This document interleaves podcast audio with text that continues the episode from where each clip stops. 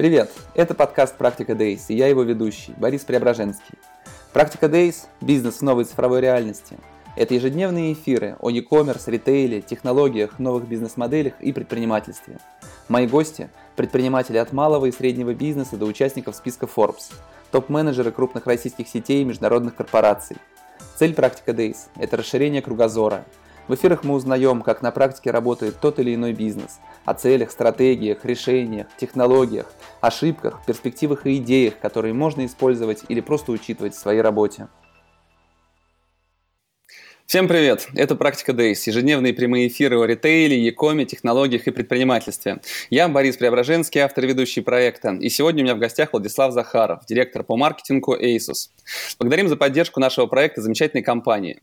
AdSpire – агентство диджитал-маркетинга MediaNation, Perfluence – продажи через блогеров по модели CPA, Upload – увеличение продаж в e-commerce через пользовательский контент и чекбокс – доставка в день заказа от 90 минут или в часовые интервалы по фиксированной цене. Наш информационный партнер в медиабизнесе и технологиях РБ.ру. Смотрите этот эфир и там. Текстовый формат «Практика Days» читайте на портале New Retail. Влад, привет, как настрой? Боря, привет, все отлично. Рад тебя слышать, рад тебя видеть. Да, видеть Всем зрителям привет. Видеть ты меня не видишь, потому что я не вывел себя на экран, но будем, да, таким необычным образом а, начнем этот эфир. А, расскажи, пожалуйста, о Paces в России, э, о масштабах бизнеса мирового и э, его история. Asus э, больше 30 лет уже. В 89 году компания создана. Э, создана интересным образом на самом деле. Ну вот все всегда рассказывают про вот эти истории из э, гаража, когда там талантливые ребята собрались и что-то сделали. Точно так же было и с Asus. Четыре талантливых инженера, которые в Acer работали на тот момент – собрались вместе, сделали материнскую плату, не имея доступа к процессору Intel. Сделали ее по чертежам и схемам, пришли в Intel, показали плату, и Intel плата понравилась. И с тех пор э, инженеры получили некую поддержку от Intel, началось тесное сотрудничество между компаниями, и компания начала развиваться. А, инженеры были действительно очень талантливые, но менеджеры и предприниматели из них были никакие. Они пришли к своему бывшему руководителю Джонни Ши, это наш нынешний чейрмен, а, и пригласили его, в общем-то, в новую компанию на должность руководителя, и с тех пор вот так все закрутилось, завертелось. А, за 30 лет компания разрослась до огромных масштабов, сейчас больше 14 тысяч человек во всем мире работает в компании, это больше 70 офисов э, в разных странах, э, оборот превышает 10 миллиардов долларов, и компания пережила даже там несколько этапов трансформации. Пожалуй, наверное, одни, один из самых э, таких значимых произошел в 2008 году, когда компания разделилась и разделилась на ODM бизнес и брендовый бизнес. И сейчас вот под э, ODM бизнесом, я думаю, что многие из нас знают компанию Pegatron. Это один из крупнейших в мире ODM производителей. Производит все, что угодно. Сейчас это вот тоже компания, бывшая некогда частью Asus. А Asus, в свою очередь, э, сфокусировалась на производстве собственных продуктов под собственным брендом. И сейчас, наверное, 60% от э, оборота компании занимают, э, занимает бизнес персональных компьютеров. Это ноутбуки, моноблоки, десктопы, все, что входит сюда. И порядка там 35% это компоненты, это все, что находится внутри компьютера, плюс там серверы, сетевое оборудование. Очень много всего дел, делается под брендом Asus. И оставшиеся 5% это такая сейчас для нас новая ниша – это интернет вещ вещей, это искусственный интеллект. Ну, эта история, она там только-только зарождается внутри компании. Вот, наверное, если глобально по миру рассказывать, то Asus выглядит вот так. В России Asus э, это представительство, нас порядка 70-80 человек, в основном это sales и маркетинг, то есть мы здесь в России не занимаемся никакой разработкой, мы, соответственно, продвигаем бренд на российском рынке и сопровождаем все продажи, помогаем общем-то, тому, чтобы продукты Asus появлялись на полках, и российские потребители могли их купить. Угу. Вот, наверное, вот как-то так, если вкратце. Угу. А что такое маркетинг для Asus в России? Чем занимаешься ты в компании? Маркетинг для Asus в России, ну, наверное, в первую очередь это возможность продвижения бренда на российском рынке и коммуникации с потребителями. Мы стремимся делать так, чтобы люди, которые купили наш продукт, были довольны его качеством, мы получили максимальную поддержку, а те люди, которые еще, может быть, в какой-то степени не знают о нашем продукте, чтобы они о нем узнали. Ну, наверное, вот э, если говорить, что, что, что для нас маркетинг. Э, я руковожу командой из 20 человек, исторически сложилось, что очень много мы делаем всяких вещей in-house, и у нас фактически э, своя собственная команда, которая вот покрывает не только все инструменты там и области маркетинга, но еще и покрывает большое количество стран. То есть мы здесь из московского офиса отвечаем не только за Россию, но еще и за страны СНГ и Балтии, за исключением Украины. На Украине есть свой офис. Угу. Ну а более подробнее можешь рассказать о том, чем же вы все-таки занимаетесь, какими инструментами пользуетесь, решениями и какие все-таки а, есть инструменты для решения ключевых задач маркетинга? Ты знаешь, с течением времени, ну, наверное, на, наша структура и стиль управления эволюционировал, и мы начали для себя выстраивать новые приоритеты, чем мы будем заниматься. А, сейчас фактически мы полностью отказались от традиционного маркетинга. У нас нет никакой телевизионной рекламы, у нас нет никакой печатной рекламы, а, у нас минимум наружки и даже если где-то наружка проскакивает, то мы ее стремимся делать все-таки в цифровом формате. То есть мы полностью переориентировались на интернет, диджитал-среду, и сейчас фактически все, все, все наши рекламные кампании мы запускаем через интернет. Угу. Ну а какого вида рекламной кампании проводите? Можешь подробнее рассказать? Это там тот же там онлайн-телевизор или это какие-то перформанс-каналы? Давай, наверное, начнем с того, что я расскажу, на какие такие э, столпы маркетинга мы ориентируемся и угу. Давай что для нас является э, ключевыми направлениями в стратегии продвижения продуктов на российском рынке и там, странах СНГ. Э, я бы, наверное, выделил там 4-5 основных элементов. В первую очередь это пиар и технический пиар. Э, как правило, мы сами по себе продуктовая компания, мы э, производим много продуктов, много хороших и качественных продуктов, и все они очень сложные.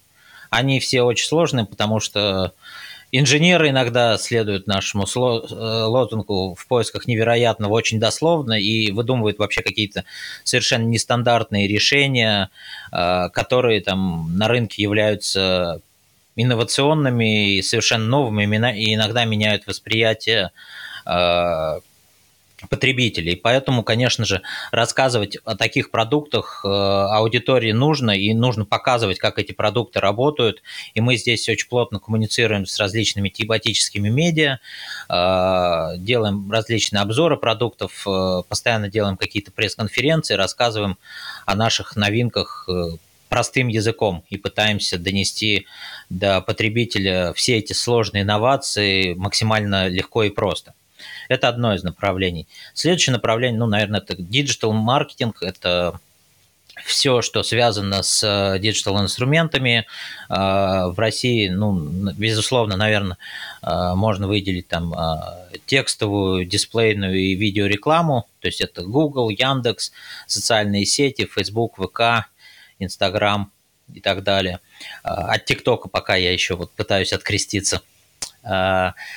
И эм, и онлайн- media buying, то есть когда мы целенаправленно идем на какие-то площадки, э, а, аудитория которых нам интересна. Это вот что я, наверное, с точки зрения, наверное, digital мог бы выделить. Э, безусловно, есть еще, конечно, для нас важная составляющая – это комьюнити-менеджмент. Э, мы очень плотно работаем со своей аудиторией, у нас большая база пользователей, кто пользуется уже нашими продуктами. А у нас очень активная аудитория в, соци- в социальных сетях, и, конечно же, мы для своей аудитории делаем по максимуму. Ну вот ты можешь видеть за моей спиной, э, я сижу в атмосфере полного гейминга, и я думаю, что, наверное, на таком игровом э, пространстве мог бы э, позавидовать каждый геймер. Угу. А, а скажи, это офис или да. дом? Это офис. Нет, это не дом, это наш офис, а, это наша стримерская комната. Мы а, примерно год назад для себя определили одну из э, целей с точки зрения развития комьюнити-маркетинга, что мы хотим а, создавать как можно больше локального контента, и мы хотим превратиться от такой, знаешь, обезличенной международной IT-компании в простых ребят, которым можно написать в социальных сетях, и которые тебе действительно постараются помочь и решить твою проблему – Э, с которыми можно повеселиться вместе, поиграть вечером, там, я не знаю, вчера вот ребята у нас в Call of Duty Warzone играли вместе с подписчиками. И вот такую атмосферу мы пытаемся создавать, и очень много э, внимания и сил этому сейчас уделяем. Угу. А с какими запросами, как правило, обращаются вот так вот напрямую к этим хорошим ребятам из, из Asus? А, ну, в основном, конечно же, это какая-то несправедливость. Несправедливость какого рода? Я купил ваш продукт, что-то не работает, помогите, пожалуйста. Или я обратился в сервисный центр, мне сказали, что это не гарантийный случай, или я купил ваш продукт, а он не работает так, как должен, помоги, помогите и так далее, и так далее. У нас э, есть специальная команда ребят, модераторов, кто именно в социальных сетях помогает с технической поддержкой. Мы э, выстраиваем такие отношения, ну, мы фактически являемся мостом между нашим сервисным центром и потребителями. Потому что, понимаешь, ну, в сервисном центре э, есть ряд ограничений, которые тебе не позволяют Э, обеспечивать максимально качественный сервис. Ну, я не знаю, там, например, вот буквально неделю назад у нас была прям история очень веселая. Э, мне ребят присылают скриншот из э, Instagram Stories, где человек благодарит нашу техподдержку за то, что наш специалист на протяжении целого часа объяснял человеку, как настроить роутер. И угу. я пересылаю эту, э, этот скриншот директору сервисных центров, говорю, спасибо, очень счастливы видеть такие посты, на что мне директор отвечает – если бы мы знали, что он час потратил на одного пользователя, ему бы тайваньцы по шапке настучали. Действительно, оказывается, есть э, ряд э, ограничений, в том числе там даже по времени разговора, сколько можно общаться с потребителем. И понимаешь, что здесь да, хочется помочь всем, но просто-напросто при этом, если ты будешь тратить очень много времени там на одного человека, то еще 100 человек останутся без ответа. И mm-hmm. здесь нужно искать какой-то баланс, конечно. Вот, поэтому мы со своей стороны э, пытаемся помогать нашему сервисному центру и нашим потребителям находить какие-то компромиссы. Ну, чаще всего, конечно, мы используем такой административный ресурс и приходим и говорим, в сервисный центр, даже если это там какой-то негарантийный случай и по вине пользователя, я за то, чтобы наш потребитель, человек, который купил нашу продукцию, получил э, все-таки максимальное удовлетворение от использования продукта. Mm-hmm. Я всегда иду навстречу, помогаю там прошу там заменить что-то, списать, вернуть деньги, если какие-то вот такие случаи. Ну, то есть, если а... сервис отказал, то надо писать Владиславу Захарову, потому что с ним получится, возможно, договориться, все-таки сделать этот обмен, ремонт. Ну, если, если это действительно имеет какой-то смысл с точки зрения там, ну, что это не совсем по глупости, понимаешь? А, просто, например, у меня, знаешь... Либо тоже... у тебя много подписчиков. Не-не-не. У нас, знаешь, просто была какая история, например, а, приходит человек и говорит, у меня 4К монитор, на нем лопнула матрица. И присылают фотографии, на нем видно, что, я не знаю, ну разве что копье не воткнули в монитор. Ну, то есть оно действительно там удар. Ну, вот здесь, конечно, я не, не буду помогать. А если mm-hmm. есть какая-то там проблема, действительно, которую я вижу, и которая действительно, ну, может быть, она и не проходит под какие-то карантинные обязательства, но тем не менее она не доставляет там максимального комфорта от пользования продуктом потребителю, ну, конечно, здесь я пойду навстречу и приложу со своей стороны максимум усилий для того, чтобы э, все-таки помочь человеку. Угу. Влад, ты сказал о том, что в офлайне вы свернули активности, то есть условный бюджет на офлайн маркетинг в данный момент равен нулю просто? Практически, практически. Угу. Но, но у нас, смотри, у нас э, например, по ноутбукам у нас квартальное планирование бюджета, и в прошлом квартале мы, наверное, потратили, ну, может быть, миллион рублей на офлайн активности. А на ну, онлайн? Это, на онлайн. Ну, давай скажем, что это было, я не знаю, там 2% от э, общего бюджета, например, да. Офлайн. А, да. Офлайн был да. 2%. Угу. Вот. И, и то, скорее, это, знаешь, такая история была, инициатива со стороны наших партнеров, у нас вышел новый продукт вместе там с компанией AMD, и мы очень хотели его показать нашим партнерам живьем. Поэтому мы пригласили партнеров на мероприятие. Но, а... ты знаешь, это было очень рискованно. Во-первых, действительно, все-таки ситуация, она с точки зрения пандемии все-таки не располагает к проведению офлайн мероприятий. А, и каждый, каждый день на протяжении, э, я не знаю, там, двух недель мы обсуждали, э, может, отменим, а может, проведем, а может, отменим. И вот очень, очень, очень нервы мы потрепали mm-hmm. себе с этим мероприятием. Поэтому не планируем мы пока в ближайшее время э, каких-то офлайн активностей, хотя в свое время мы их практиковали достаточно часто. Мы проводили активно мероприятия для наших фанатов, встречались с нашими э, фанатами и постоянно рассказывали нашим конечным потребителям о наших новых продуктах, давали всем потрогать, потому что, ну, например, даже если говорить про игровые ноутбуки, ну, ноутбуки топовые стоят там 300-400 тысяч рублей, и не всегда эти ноутбуки можно потрогать в магазине.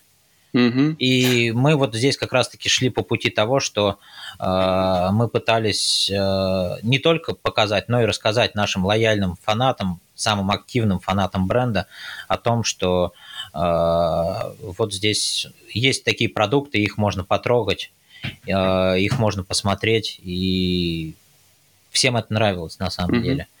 Ну, Но ты, ты говорил еще, что да. одна из задач ключевых – это показать новые продукты. А как сейчас, по сути, без офлайна вы это делаете? Рассылка банальная пресс-релизов по разным подходящим сайтам или что-то еще?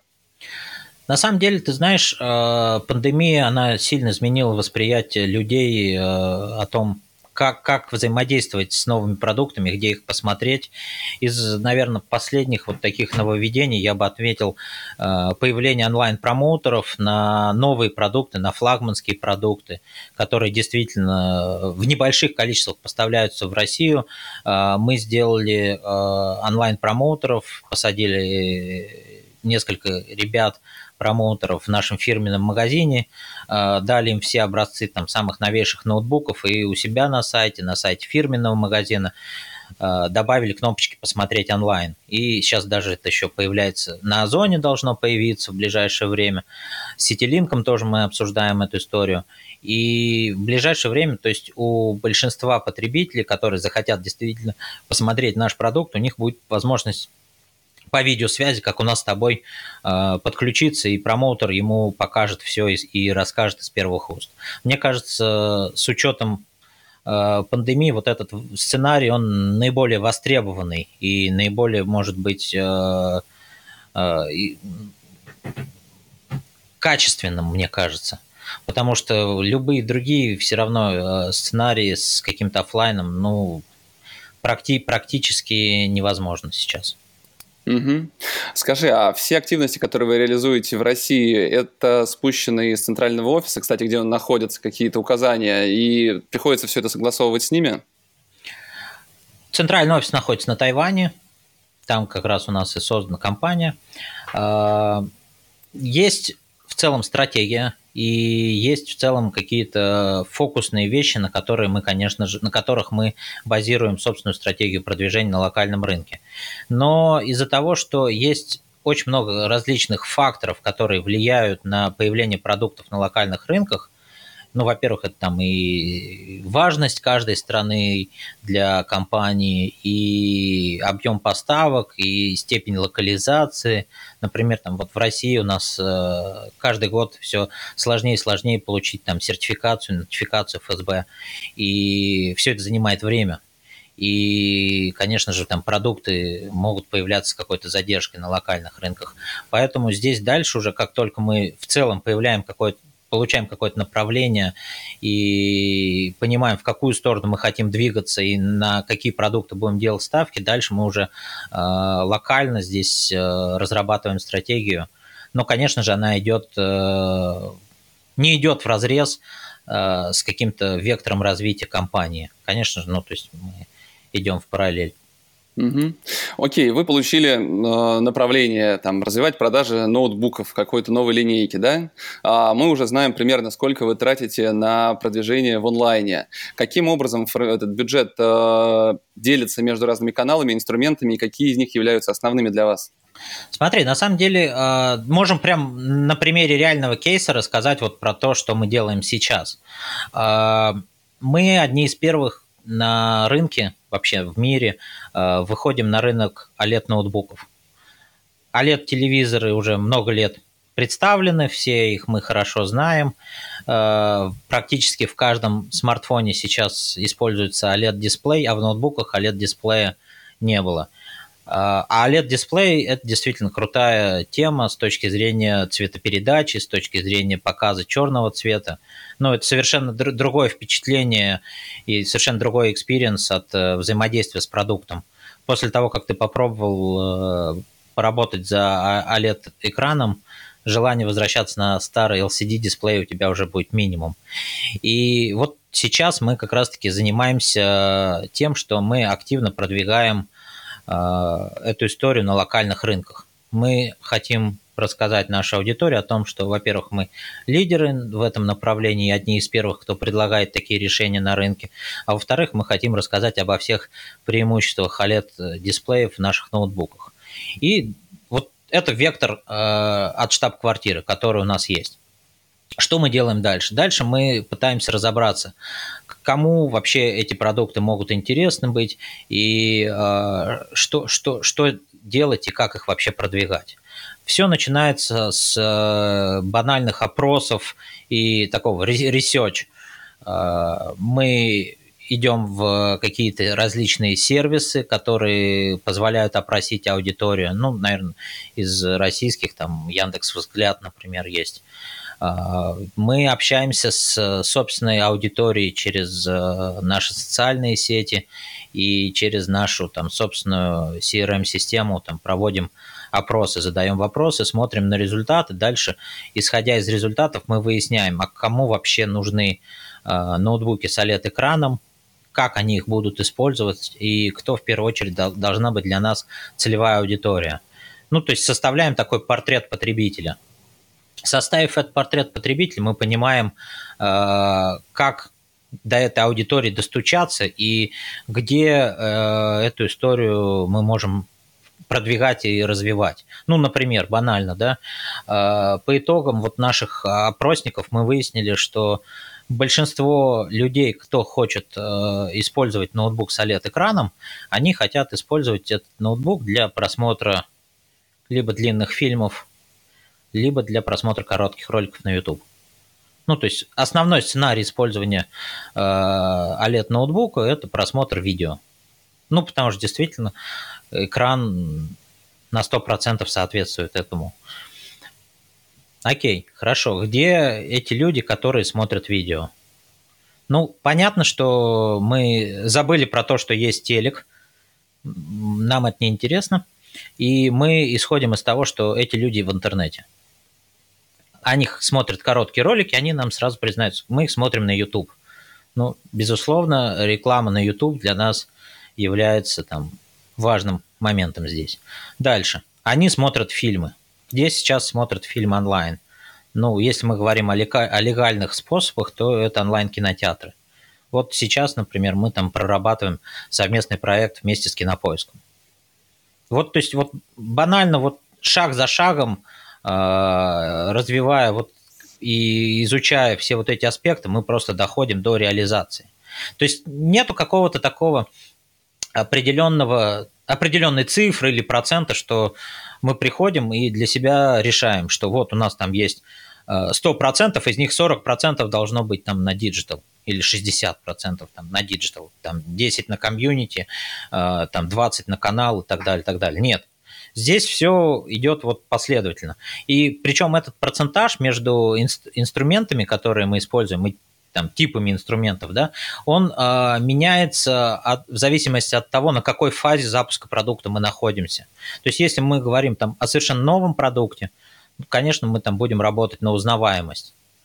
А если мы говорим там э, о продукте, который уже там, может быть, один или два квартала был на рынке, ну, конечно, здесь там какие-то активности в сторону канала могут и в сторону там трейд-маркетинга могут перевешивать, потому что мы уже там стремимся к тому, чтобы все дораспродать и привести уже новую волну, там, новую, а, новую категорию продуктов.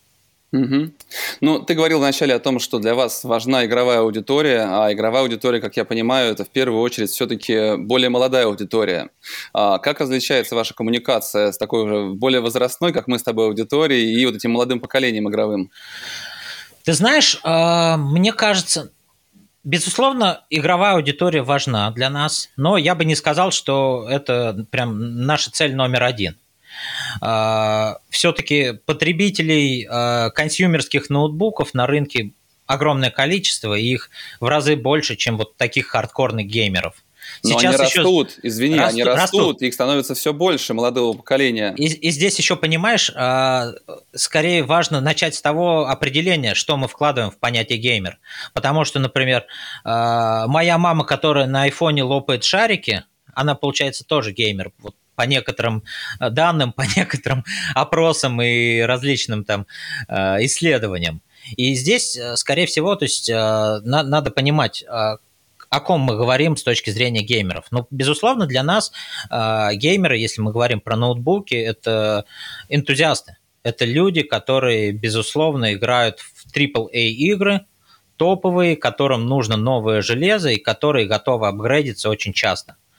В России э, апгрейд персонального компьютера происходит э, раз в 5-7 лет. В Европе в, раз в 4 года. Ну, то есть мы от Европы по понятным причинам отстаем с этой точки зрения. С точки зрения геймеров апгрейд происходит чаще. Э, и, как правило, геймеры следуют просто-напросто переходным периодам, когда происходят э, переходы от новых поколений видеокарт и процессоров. Ну, как правило, все завязывается на видеокарты, потому что видеокарта дает максимальный прирост Э, для геймеров в играх. И здесь, когда только выходит новое, новое поколение видеокарт, мы видим огромный всплеск э, нового интереса к новым продуктам.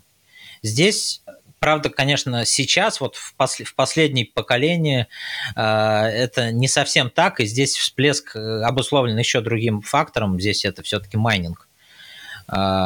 Добыча криптовалюты на компьютерах, видеокартах, на ноутбуках до сих пор остается эффективной, хотя там вот сейчас э, стоимость криптовалют сильно просела по сравнению с тем, что было там полгода назад.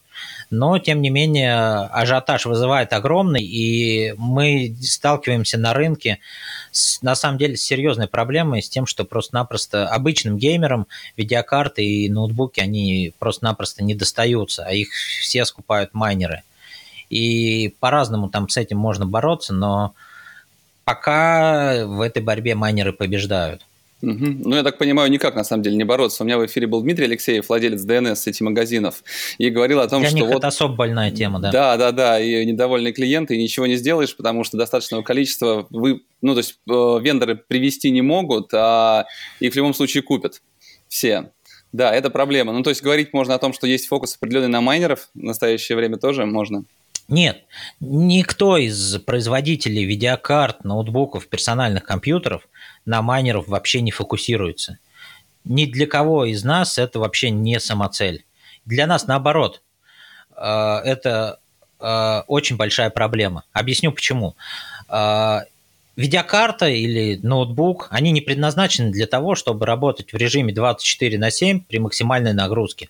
Еще и, как правило, если речь идет про майнинг, то это какие-то помещения, в которых ноутбуков или видеокарт огромное количество, там очень жарко, и все эти видеокарты стоят э, плотничком друг к другу. И все это приводит к тому, что рано или поздно видеокарта выходит из строя. Если видеокарта выходит из строя, человек обращается в гарантийную службу, и если э, по каким-то причинам сервисный центр не распознает о том, что не распознает того, что видеокарта использовалась для майнинга, в конце концов это потеря денег для компании.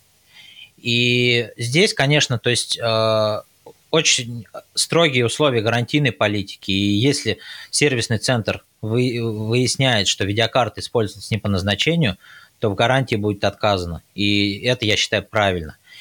Это один момент. Второй момент – это вторичный рынок. Вот сейчас, например, мы с чем сталкиваемся?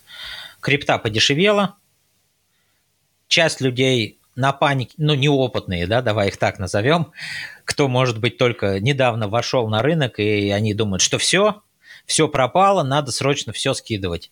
И на Авито, на различных других сервисах э, объявлений появляются сообщения о продаже видеокарты. Продают их по бросовым ценам, потому что там эта видеокарта уже 15 раз окупилась.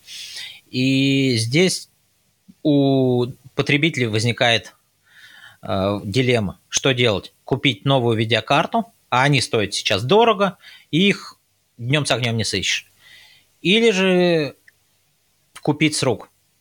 И часть людей покупает с рук, но они покупают просто кота в мешке потому что видеокарта уже там работала на пределе, и кто знает, сколько она еще проживет. Поэтому mm-hmm. здесь вот о- очень такая ситуация э, на, на, на грани находится, я бы сказал. А если возвращаться к твоему вопросу, что делаем мы специально для геймеров, э, то здесь я бы, наверное, вот, конечно, выделил именно вот развитие комьюнити. И вот те моменты, про который я рассказывал, что мы общаемся со своей игровой аудиторией, делаем какие-то распаковки новых продуктов для нас, постоянно делаем какие-то розыгрыши в социальных сетях, играем вместе с ними в игры. Uh, у нас есть программа лояльности для геймеров ROG Elite, а, когда ты можешь э, зарабатывать баллы за какие-то действия, потом эти баллы менять на ценные призы, и мы планируем эту программу в ближайшие несколько лет еще более активно развивать. И вот, вот это вот, наверное, я бы выделил как основные такие моменты, которые отличают наши э, подходы к продвижению продуктов для геймеров и продвижению продуктов там, для консюмеров. Угу. Знаешь, маркетинг а, производителей еще, наверное, лет 5-7 назад заключался в основном в том, чтобы поквасить со своими партнерами локальными, а, согласовать какие-то поставки, выполнить свой план продаж, и все замечательно. Постепенно нарастал digital, какие-то разные охватные кампании, и сейчас все говорят о прямых продажах. Что делаете вы в этом направлении? Прямым продажам мы занимаемся достаточно давно. Сколько? Свой интернет-магазин мы открыли в 2014 году, но активно вкладываться в него начали с 2017 года. А, Все это началось в эпоху, когда мы делали большую ставку на развитие смартфонов, и на, на рынке смартфонов без собственного интернет-магазина просто невозможно. У всех они уже тогда были, крупных игроков э, на рынке смартфонов, и мы, конечно же, должны были следовать э, тренду. Мы обожглись, признаюсь, э, выбрали, может быть, не совсем правильную стратегию. Мы выбрали э, оператора для управления интернет-магазинами одного на всю Европу, и это повлекло для, для нас э, ну, ряд ограничений наложило, я бы сказал были проблемы с поставками, были проблемы с ассортиментом продуктов и так далее, и так далее. И в какой-то момент мы поняли, ну, что если мы действительно хотим расти и развивать э, свой собственный D2C бизнес, нам нужно брать ситуацию в свои руки. На базе сервисного центра мы создали свой собственный интернет-магазин, перенесли его потом на основной домен, и начиная с 2017 года мы э, уже делаем э, весь D2C бизнес собственными силами мы э, выросли, наверное, за этот год, не за этот год, а за это время э, растем кратно каждый год. по нашим оценкам, оборот интернет-магазина в этом году должен превысить миллиард рублей. Ну, для интернет-магазина, торгующего э, монобрендовыми ноутбуками в основном, я думаю, что это хороший показатель. И судя по тому, как идет э, динамика и как вообще идет ситуация дел на рынке, я думаю, что мы и в следующем году и еще на несколько лет вперед будем продолжать кратно расти. Угу. Сейчас, знаешь, так, есть такое ощущение, что даже в какой-то степени мы по инерции растем. Просто мы делаем вроде плюс-минус все то же самое, ну, чуть-чуть, конечно, добавляя, но это, знаешь, как э, эффект маховика такого, что ли. Ты его раскручиваешь, раскручиваешь, а потом в какой-то момент он сам начинает крутиться уже с огромной скоростью. Хотя ты уже вроде для этого столько усилий не прикладываешь. Вот мы вот где-то э, вот в серединочке этого момента, когда все-таки усилия мы еще прикладываем, но есть ощущение, что э, растем быстрее, чем что размер этих усилий не, эквив, не, не, не эквивалентен, да, тем, тем усилиям, mm-hmm. тому росту. Влад, ну ты сказал, что вы взяли все в свои руки, а как устроено все это, все направления? Это доставка, колл-центр, э, все собственное? Не совсем. А, здесь, конечно, есть масса моментов. То есть, в первую очередь, что мы взяли в свои руки, это управление поставками и заказом продуктов. То есть, все, что связано э, с импортом продуктов э, на территорию страны, э, с экспортом, да, э, мы все привозим самостоятельно, мы сами определяем, какие конфигурации нам нужны, мы сами определяем количество, и это, пожалуй, вот стало ключевым таким моментом с точки зрения того, что дало, наверное, эффект роста. То, что мы просто, как производитель, мы понимаем, какие продукты точно нужны потребителям, какие продукты будут хорошо продаваться. А, мы понимаем потребности. Плюс мы еще как отдел маркетинга понимаем, а, куда мы будем вкладывать а, ресурсы и какие, на какие продукты будем делать особенный аспект. И с этой точки зрения мы понимаем, что, ну, конечно, эти продукты должны быть представлены в нашем собственном интернет-магазине, а как иначе? И вот сочетание вот этих факторов, оно привлекло к тому, что мы месяц за месяцем, год за годом расширяем матрицу наших продуктов, расширяем ассортимент. И если, например, посмотреть э, на наш интернет-магазин там, в 2017 году и сейчас, да, то наверное, в 10 раз ассортимент увеличился, как минимум. Там раньше можно было купить 20 ноутбуков, а сейчас там их 200 разных моделей, разных спецификаций и так далее, и так далее. И это количество растет. И здесь, конечно, то есть вот это удобство того, что ты можешь зайти и в любой момент купить любой ноутбук там, с различными конфигурациями, фирменными интернет-магазинами, оно и притягивает наших потребителей. Угу. С точки зрения э, управления, ну, э, наверное, что, давай расскажу, наверное, об основном моменте, что на аутсорсе. Это логистика логистика продуктов. Э, у нас нет собственного склада, все они хранятся на складе нашего транспортного партнера, и, соответственно, когда заказы падают э, к нам в админку, они через API отправляются уже автоматически сформированные как накладная на доставку до конечного потребителя. Вот, наверное, вот этот основной момент, который э, такой вот на аутсорсе, про который, наверное, стоит рассказать. И ты знаешь, а, здесь есть, наверное, и положительные моменты, и есть отрицательные моменты. И мне, наверное, думаю, будет полезно об этом тоже рассказать. С точки зрения положительных моментов, ну, конечно, у нас нет собственного склада, мы не платим там за хранение каких-то сумасшедших денег или за аренду огромной площади. И с этой точки зрения это несомненный плюс для нас. Но есть и минус. Минус с точки зрения того, что э, на текущий момент есть проблема, решением которой мы хотим заняться вот в ближайшее время. Мы не можем доставить товар день в день. Ну, к сожалению, из-за того, что вот сейчас э, логистика построена таким образом, нельзя приехать там с 100, со стопроцентной уверенностью к нам э, в точку самовывоза и забрать товар потому что его просто там физически может не быть. Или же, например, даже если человек размещает заказ э, в Москве, день в день его, скорее всего, не доставят, а доставят только на следующий день. И, на мой взгляд, ты знаешь, это, это проблема, потому что э, здесь, мне кажется, одна из таких э, важных составляющих D2C направлений – это как раз-таки удобство для потребителя. И для потребителя, для определенной категории потребителя, может быть очень важно, чтобы э, ты имел возможность забрать свой товар вот прямо сейчас. Я не знаю, но у меня, по крайней мере, такое было, скажу честно. Э, это может быть какая-то эмоциональная покупка, но мне захотелось э, купить один из предметов электроники. Я был в спортзале и подумал, что вот мне бы это сейчас пригодилось. И я стал искать, где это купить вот прямо сейчас, и не нашел.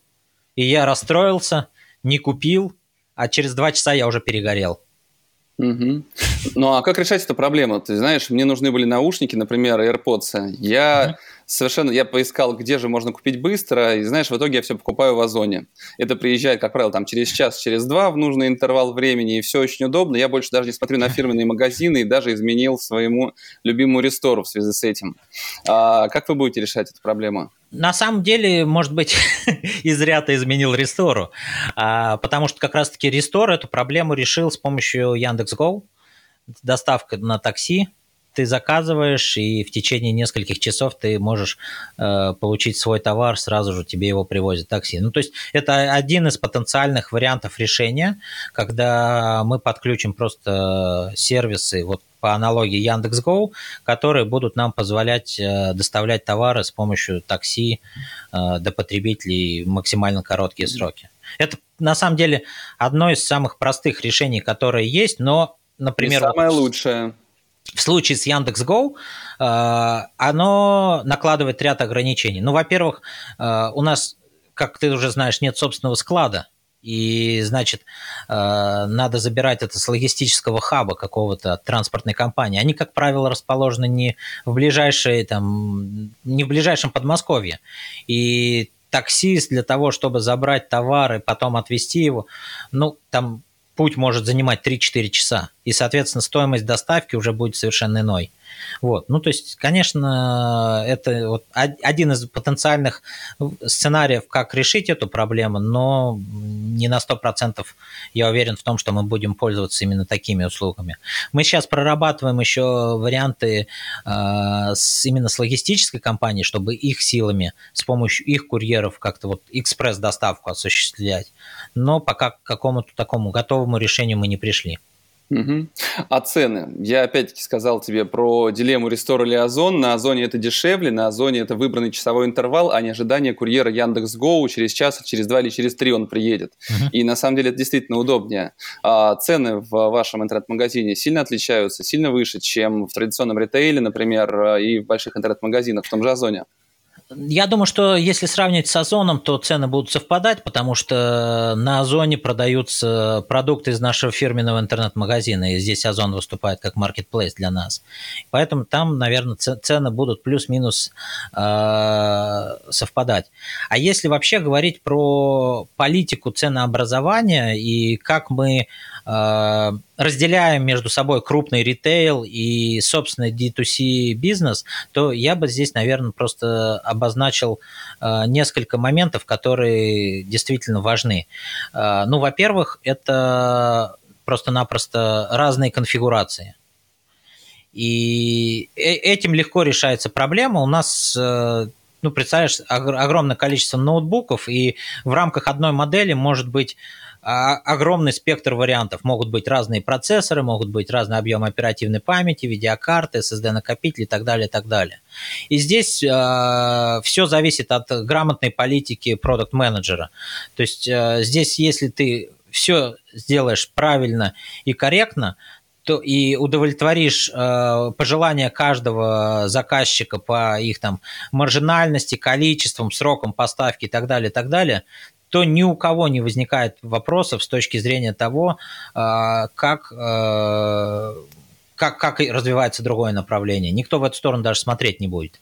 Это один из моментов. Во-вторых, если все-таки э, складываются какие-то ситуации, когда есть одинаковые конфигурации в разных крупных ритейлерах, то здесь еще может быть это такая, знаешь, некий такой хитрый ход с точки зрения, как противостоять э, ребятам, кто демпингует на маркете. Э, создается просто специальный model name для крупных ритейлеров. он может отличаться от э, официального продукт нейма в рознице, э, но при этом он зато будет эксклюзивный для там MVideo или DNS, и он не будет конкурировать по цене с э, ребятами, кто э, торгует там под минимум маржи на Яндекс Маркете, например. Угу. А потом у нас взрывается голова, чтобы разобраться, в чем же отличие вот этого ноутбука от этого ноутбука, когда их такое количество. Перейдя на MacBook 100% на Apple у меня продукцию, у меня как раз отпали эти проблемы. Вот есть модель, и все. В этом, Возникает конечно, просто вопрос, есть ли выбор у тебя, понимаешь? То есть у тебя, ты ограничил себя там, я не знаю, процессором M1 с 16 гигабайтами оперативки и все и у тебя нет никаких других вариантов. А здесь я легко могу подумать и про 32 гигабайта оперативки, и про SSD-накопитель более большого объема. И вот здесь э, такая палка о двух концах, что называется. Да. Ну, меня никогда не интересовало, сколько у меня там гигабайт, мегабайт. Пошел, купил, работает, и все. То есть э, у меня немножко другие задачи, наверное, ожидания от э, техники. Скажи, с точки зрения маркетинга, опять-таки, D2C направления, каким образом вы его продвигаете, рекламируете, какая доля вашего рекламного бюджета уходит на него? Мне кажется, порядка 10% уходит на D2C направление. А, мы в первую очередь, наверное, все наши продуктовые компании, которые э, направлены на привлечение трафика на сайт, э, безусловно, на, на совершение транзакций, мы сейчас отправляем в наш фирменный интернет-магазин. Это такие вещи, которые делаются по умолчанию. Плюс у нас есть еще какие-то Always On компании, это поисковые компании в Яндексе, в Гугле, ориентированные в целом на продвижение ноутбуков э, Asus. И там как тоже, когда появляются какие-то ключи с запросами «купить», э, интернет-магазин и так далее, так далее, конечно, все они направляются э, напрямую в наш э, D2C. Это один из моментов. А, безусловно, какие-то эксклюзивные промо-акции и какие-то вещи, которые, например, с крупным ритейлом мы просто не могли бы сделать, или там повязли бы просто, например, я не знаю, там а, в бесконечном утверждении, или они бы потребовали каких-то космических бюджетов, или же просто какие-то идеи, которые возникают спонтанно и на которые в какой-то определенный момент времени не может быть, может, может не быть бюджета – но при этом есть очень большое желание попробовать что-то. И вот здесь нам э, фирменный интернет-магазин приходит на, на помощь. Ну, например, э, приходит к нам какой-то блогер, например, и говорит, я хочу там что-то попробовать, посмотреть, как моя аудитория вообще покупает э, дорогие продукты. Давайте там сделаем какой-то промо, где по, по эксклюзивному промокоду, по уникальному, э, вы дадите какую-то скидку в, в вашем магазине а я там сделаю так, чтобы этот пост все увидели и все узнали об этом офере. Мы, окей, хорошо, и мы здесь идем в фирменный магазин, и мы понимаем, что там э, есть какой-то определенный запас маржи, и мы э, можем этим запасом пожертвовать ради эксперимента. И вот здесь как раз-таки э, на эксперименты фирменный магазин готов, а те же крупные ритейлеры, они не, не готовы экспериментировать. И поэтому для нас это вот такая палочка-выручалочка может быть. Да, но не ревнует ли большой ритейлер? Я знаю историю одного большого вендора в электронике, который регулярно отбивает просто нападение на свой собственный интернет-магазин, просто потому что ритейлеры постоянно находят какие-то такие те проблемные точки и говорят, что закройте магазин, вы нам мешаете. Хотя продажи вот такусенькие, еще маленькие в этом канале а у бренда, но он в него верит и поэтому пока что отбивает. Есть ли у вас такие проблемы? Нет, таких проблем нет. Я не знаю, мне кажется, здесь изначально должна быть политика такая построенная на открытом доверии друг к другу и, от, и ясных и понятных отношениях. А, мне кажется, когда мы создавали свой интернет-магазин, а, безусловно, вопрос от ритейлеров были, а зачем он вам? И здесь э, важно четко дать понять, что для нас интернет-магазин – это возможность взаимодействия с потребителями напрямую. Мы хотим понимать э, портрет нашего потребителя, мы хотим видеть поведение и какие потребности есть. И если мы э, видим, что как себя ведет человек, покупая наши продукты на всем этапе э, вот этой воронки продаж, то мы дальше э, все это поведение и весь тот опыт, который, нам, который мы получаем и который нам позволяет увеличивать продажи в D2C, мы можем проецировать и на другие каналы. И здесь э, очень важно объяснить, мне кажется, всем игрокам на рынке, что D2C это точно не, не конкурент вам. Ну, то есть он не конкурент с целью отобрать ваши продажи. С точки зрения D2C мы хотим э, понимать в первую очередь, кто, кто наши потребители, и дальше э, с этими знаниями уже идти в том числе и ко всем остальным игрокам на рынке и расти все вместе. Mm-hmm. Вот, ну, вот такой подход, поэтому, ты знаешь, э, я, честно говоря, ни разу не слышал, чтобы вот к нам кто-то пришел и сказал, закрывайте магазин. Ты говоришь, что очень здорово и правильно, но по большому счету сегодня ваша продукция лежит на полке вот в этом конкретном ритейлере, а завтра эту полку продали, предположим, другому производителю, вашему конкуренту. И здесь наличие собственного канала прямых продаж – это опять-таки такая устойчивость определенная. Все мы прекрасно видим, как Nike а, реализует свою D2C-стратегию, и зависти производителей нет предела просто. Поэтому мы понимаем, что это необходимый такой гигиенический минимум уже, пожалуй, развивать собственные прямые продажи. И а, можешь сказать, в вашей какой-то глобальной стратегии, долгосрочной стратегии, как прописаны собственные прямые продажи? Будет ли у вас там через 2, 3, 4 года тот момент, когда, возможно, вы откажетесь от ритейла, откажетесь от там, других интернет-магазинов и будете продавать все напрямую? Нет, так, такого вектора развития у нас точно пока нет. А, наверное, из э, таких моментов, о которых можно рассказать в долгосрочной перспективе, мы хотим, чтобы э, наш собственный D2C-канал занимал э, порядка 10% от общего объема продаж, от общего объема наших продаж в стране. Угу. Ну, это достаточно хорошая цифра тоже будет. А... Вполне, да.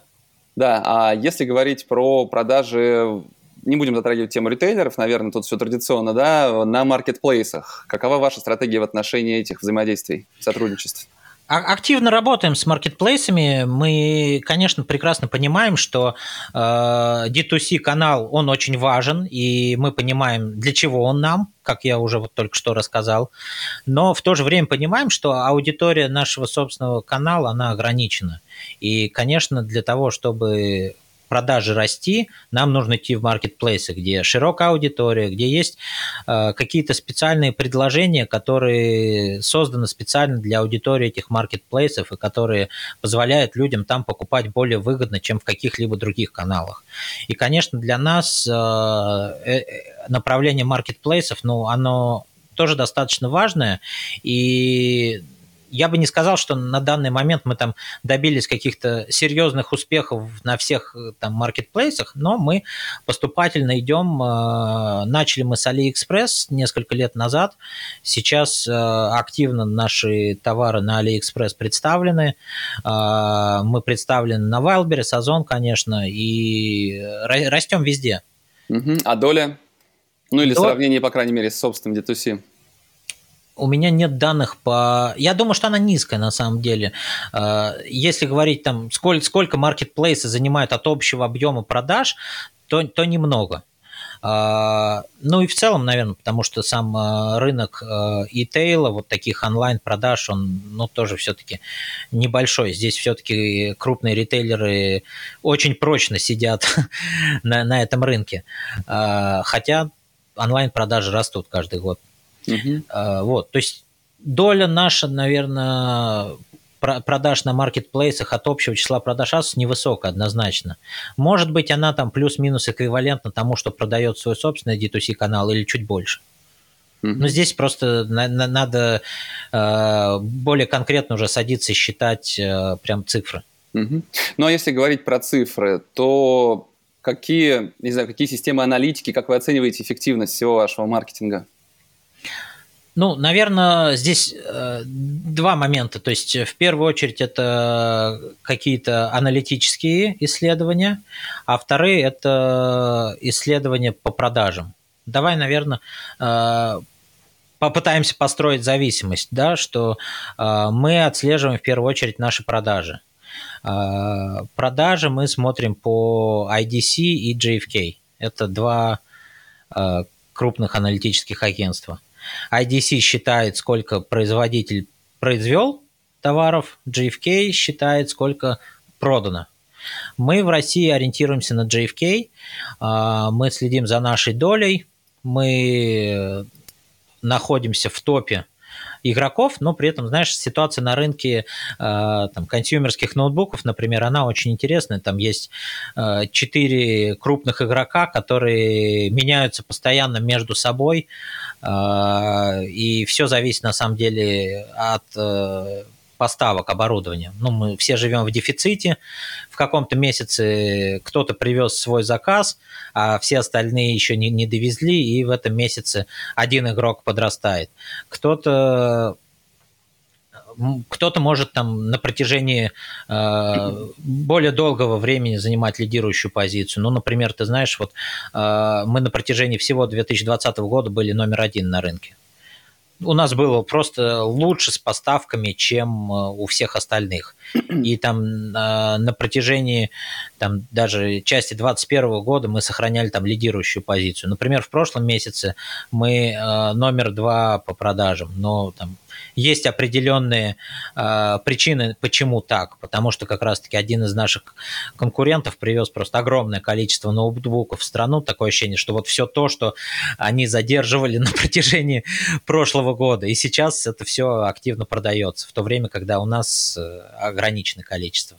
И вот, то есть, с одной стороны, это, конечно же, мы ориентируемся на продажи, мы видим, что если доля растет, то мы понимаем, почему, и в том числе видим какие-то заслуги маркетинга в этом. Если доля падает, мы тоже анализируем и смотрим, почему она падает и что мы могли бы сделать лучше. Это один из моментов. Второй, а, ну, это банально какие-то аналитические исследования, опросы, например, с компанией Кантар мы регулярно а, проводим исследования, а, смотрим, как меняется узнаваемость брендов, как меняется наш NPS-скор, смотрим на то вообще, как люди относятся к нашим продуктам, как меняется их э, отношение по, по отношению там, к временному какому-то отрезку. И дальше уже понимаем, что на основании этих данных, какие выводы мы можем сделать. Плюс еще, конечно, ну, собственные какие-то показатели, цифры, э, которые доступны там в какой-то св- св- в свободном доступе. Это там и количество поисковых запросов, и динамика Google Trends, и в том числе собственный сайт, видим, как меняется посещаемость, э, отслеживаем тоже вот эти все показатели. А, с точки зрения, наверное, собственного D2C, это, конечно же, стоимость конверсии. Мы стремимся к тому, чтобы снижать а, конверсию и стоимость за одну транзакцию. Ну и, конечно же, эффективность вложенных средств на там, на все наши рекламные инструменты. Угу. А бюджет на продвижение собственного D2C, он отдельный или это просто кусочек общего бюджета маркетингового, который вы сами выбираете, сколько потратить в этом месяце? Есть прямые вложения и непрямые. А, чем они отличаются? То есть, если мы говорим про а, прямые вложения, это, грубо говоря, тот бюджет, который мы а, платим напрямую в наш фирменный интернет-магазин, но в этом случае для нас интернет-магазин с точки зрения поведения своего ничем не отличается от любого другого партнера, ритейлера и так далее, и так далее. То есть, это как стандартные правила использования маркетинговых вендорских фондов. То есть, мы приходим и говорим, вот у нас есть э, вот такой бюджет, чтобы его использовать, вы должны тоже столько же бюджета своего использовать, мы эти денежки складываем и делаем какую-то совместную активность. Ну, то есть там 50 на 50, как правило, все MDF бюджеты используются, и такие же условия со всеми другими игроками на рынке. Это вот такие э, прямые вложения. А непрямые вложения это вот как раз э, те моменты, о которых я уже вскользь упоминал. Это когда мы просто-напросто из наших каких-то рекламных активностей направляем трафик на страницы интернет-магазина.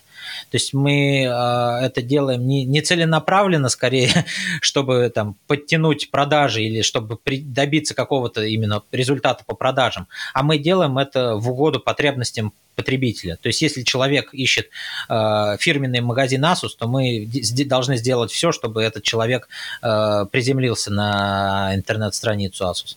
Угу. Ну, то есть я правильно понимаю, что потратили, предположим, в этом месяце, не знаю, там, ну, миллионов пятьдесят рублей угу. на маркетинг, при этом по отчетам GFK, по всем результатам опросов, узнаваемость, все отлично, все работает.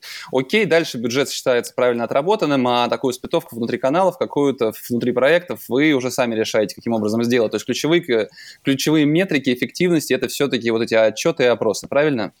Отчеты, опросы, динамика продаж на протяжении там последних кварталов и так далее, так далее. Но плюс ко всему, э, ты понимаешь, э, рынок ноутбуков, но он тоже достаточно динамичный. Он может быть, конечно, не такой быстрый, как смартфоны, когда там цикл жизни продукта 3-6 месяцев. Э, с ноутбуками это порядка там 6-9 месяцев, ну год и там ноутбук там через год все для нас он уже считается устаревшим. И вот здесь как раз-таки э, все тоже зависит от продуктов. Есть э, поскольку продуктов у нас очень много и портфель продуктов широкий, то мы живем просто в продуктовом цикле. Мы запустили один продукт там, в зависимости от объема, в зависимости от его направления, стоимости и так далее, так далее. Это один бюджет может быть.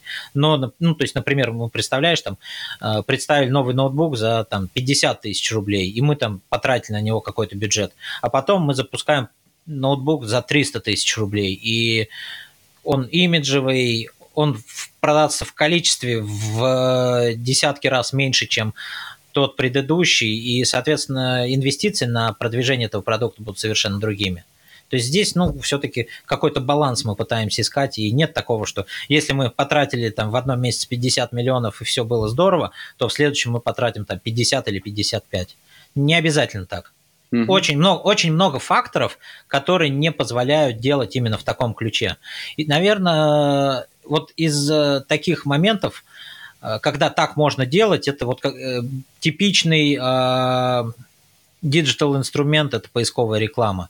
Когда ты на протяжении месяцев, кварталов, э, у тебя есть определенный бюджет, ты его вкладываешь в продвижение, смотришь, как он работает, смотришь, как он при, приносит конверсии, смотришь, э, как меняется цена за транзакцию, и уже дальше, основываясь на этих показателях, ты принимаешь решение, как тебе этот бюджет увеличивать. Чуть-чуть прибавляешь, э, расширяешь там свой список кейвордов, смотришь, как у тебя поменялась динамика, если все хорошо работает и транзакции увеличиваются, цена за транзакцию там остается неизменной, еще прибавляешь бюджет и так поступательно растешь. Вот в, в, в поисковой рекламе так можно делать. А, наверное, в целом в маркетинговой стратегии так делать, ну, к сожалению, не получается.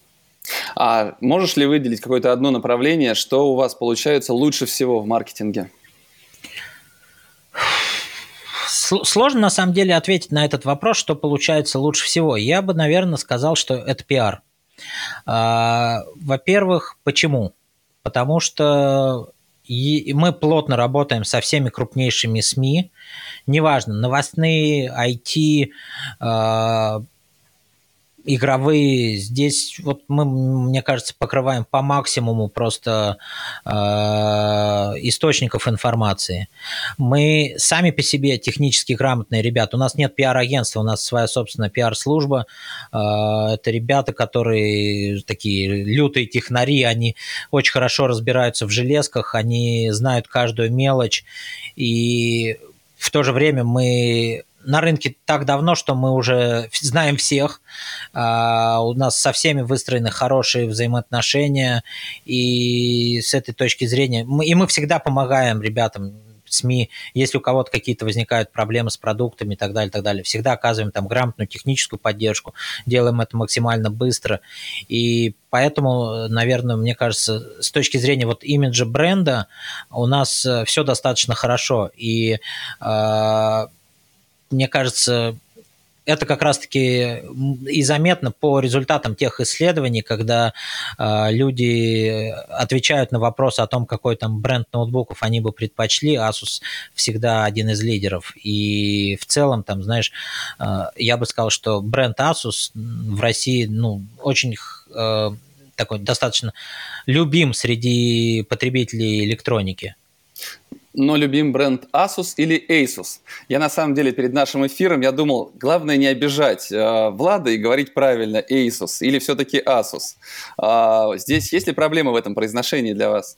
Для нас нет никакой проблемы. Правильно говорить Asus. Ну, так в английском произношении должно говорить.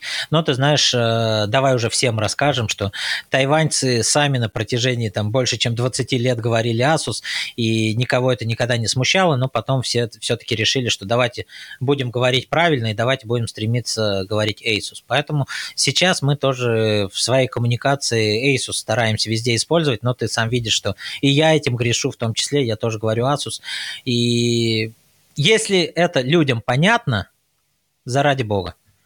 Угу, отлично. Ну, наверное, последний, знаешь, вопрос. А, что-то новое Asus а, в маркетинге делает? Пробует ли какие-то новые интересные решения, которые, возможно, в будущем будут действительно играть важную роль для вашего маркетинга?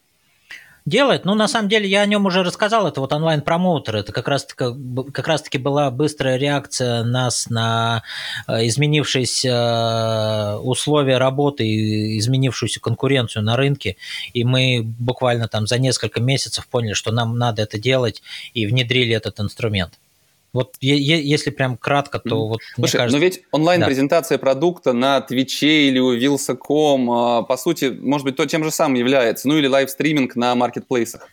Да, да и нет. А, во-первых, а, если говорить про блогинг, сейчас аудитория ну, достаточно негативно настроена на все эти обзоры в YouTube. Ну, то есть, понимаешь, я, я бы, наверное, разделял эту аудиторию на две части. Есть те люди, которые действительно хотят купить и которые идут на YouTube для того, чтобы узнать о продукте. И это благодарная аудитория. Они с удовольствием посмотрят все эти обзоры у блогеров и так далее, так далее. Но, возможно, а, посмотрев эти обзоры, у них останутся какие-то вопросы, на которые они ответов в этих обзорах не найдут. И ты сначала посмотришь там Вилсакома, потом посмотришь еще кого-нибудь, потом посмотришь кого-нибудь еще, потратишь два часа на просмотр там всех этих роликов, а ответа так и нет. И здесь как раз-таки важное отличие от того, что ты звонишь человеку в прямом эфире – техническому консультанту, который обладает всеми этими знаниями, не который просто берет там ножичек и такой, о, а что это у нас сегодня приехало на обзор, а здесь человек знает все об этом продукте, и ты ему звонишь и спрашиваешь именно то, что тебя волнует. И задавая правильные вопросы, ты можешь получить максимальный уровень э, консультации. И mm-hmm после этого, буквально, я не знаю, за 5-10 минут ты можешь принять решение о покупке или, или, или не, о не покупке. Мне кажется, вот здесь сегодня э, очень важный момент как раз-таки э, сделать вот этот путь от э, принятия решения до оформления товара в корзину вот максимально коротким. Угу. Мы буквально вчера с женой разговаривали о том, что она говорит, я хочу себе купить платье, я пишу людям в Инстаграме, а, а люди в Инстаграме не пишут, какая цена. И люди спрашивают, какая цена, они говорят, мы вам, э, напишите нам в директ. И мы рассуждали о том, ну, как это глупо, когда человек хочет купить твой товар, спрашивает, какая цена, ты ему говоришь, напишите нам в директ. Я вот уже после этого не хотел бы купить, понимаешь? Угу. Слушай, а ты говоришь, звонят в прямом эфире, эта трансляция где-то идет? Это индивидуальный звонок, как вот мы сейчас представим, а, ну, что мы бы с тобой, да, мы бы с тобой разговаривали, но нас никто другой не смотрел бы. А... То есть это видеозвонок, это сервис Айзон называется. Ну его много даже используют. Да, да. да, мне кажется, его сегодня все используют. Ну его все использовали год назад, по-моему, когда началась пандемия. Сейчас я знаю, что многие какие-то другие решения тоже начинают смотреть. А, скажи, а сделать прямую трансляцию на сайте asus.ru или там asus.com, где сидит технический специалист, вот как мы мы сейчас с тобой, и ему подключаются новые пользователи, задают вопросы, и он консультирует в прямом эфире на всю аудиторию, в том числе на Twitch вести трансляцию, еще куда-то. Это же интересное решение, нет? А мы так делаем. Здесь для нас ничего нового в этом нет. А, обычно мы делаем в каком режиме? Выходит новый продукт, и мы вместе с нашими подписчиками его вместе распаковываем в прямом режиме. Мы стримим на ВК, стримим на YouTube, на Twitch нельзя, потому что если ты стримишь, ты должен только на Twitch стримить. Поэтому вот от Twitch мы отказались, и на Twitch делаем только игровые стримы сейчас. А, то есть, по большому счету, новый продукт приезжает, и наши стримеры вместе с фанатами, с подписчиками открывают вместе продукт, вместе его смотрят, И здесь Но это анпакинг, а я про то, чтобы технический специалист они, 24 они часа в сутки сидел в прямом эфире, отвечал на вопросы, ему показывали, вот смотрите, у меня вот тут вот сломалось вот что-то такое, он говорит, так, это вот по этому адресу приезжаете, а вот тут вы можете воспользоваться такой функцией, и онлайн-консультация, обучение, и фактически полезный контент производить. Мне не интересно? Мне кажется, это трудно реализовать с точки зрения, понимаешь, это должен быть такой человек-энциклопедия и в много, то же время ро- и робот. людей на он должен, часа. он должен знать все, а у нас продуктов просто там, у меня пальцев рук не хватит для того, чтобы просто все mm-hmm. категории продуктов перечислить. Ну окей, согласен, да, не будем тратить на это время. Наверное, все-таки последний вопрос. А понимаешь ли ты, что не хватает для более эффективной работы маркетинга каких-то конкретных инструментов? Вот, вот такую штуку, если бы кто-нибудь сделал, это действительно было бы очень полезно для вас. А, ну, на самом деле, мы сейчас в целом на глобальном уровне находимся на таком этапе digital трансформации, и для нас сейчас актуален вопрос CDP-системы, а, систем сквозной аналитики, и вот пока мы приглядываемся к решениям, которые есть на рынке, и есть там известные решения, и часть этих решений там не удовлетворяют наши потребности. Ну, локальные, в смысле, вы российские смотрите? Как ну, типа да? Ройстат, типа вот такого угу. что-то. Вот ну, мы посмотрели, ну, и да, и нет. И, конечно, для нас, наверное, вот сейчас вот именно вот такие вещи, которые там э, позволят анализировать путь покупателя на всем этапе воронки со всех э, различных э, каналов продвижения, очень полезны будут. И дальше, конечно, сбор всех этих данных и сбор всей информации в единый такой портрет, э, портрет потребителя через какую-то CDP-платформу для нас, вот эти вопросы сейчас актуальны.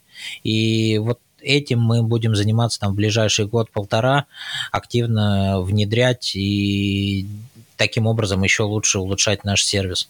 Угу. Здорово. Ну, совет, который ты не спрашивал, мне кажется, что под ваш формат идеально подошел бы Mindbox. Ну, это такой я, ду- я, ду- я думаю о нем. Э, я тебе больше скажу. Меня раз в два дня стабильно преследует их реклама в Фейсбуке. Но я, я пока не кликаю далеко. Я так поверхностно захожу по сайту чуть-чуть. Там, вот у них, знаешь, мне что очень нравится, у них вот есть такой вот э, кейс-шеринг. Они рассказывают про какие-то успешные кейсы. Мне вот это очень нравится. Я, я читаю.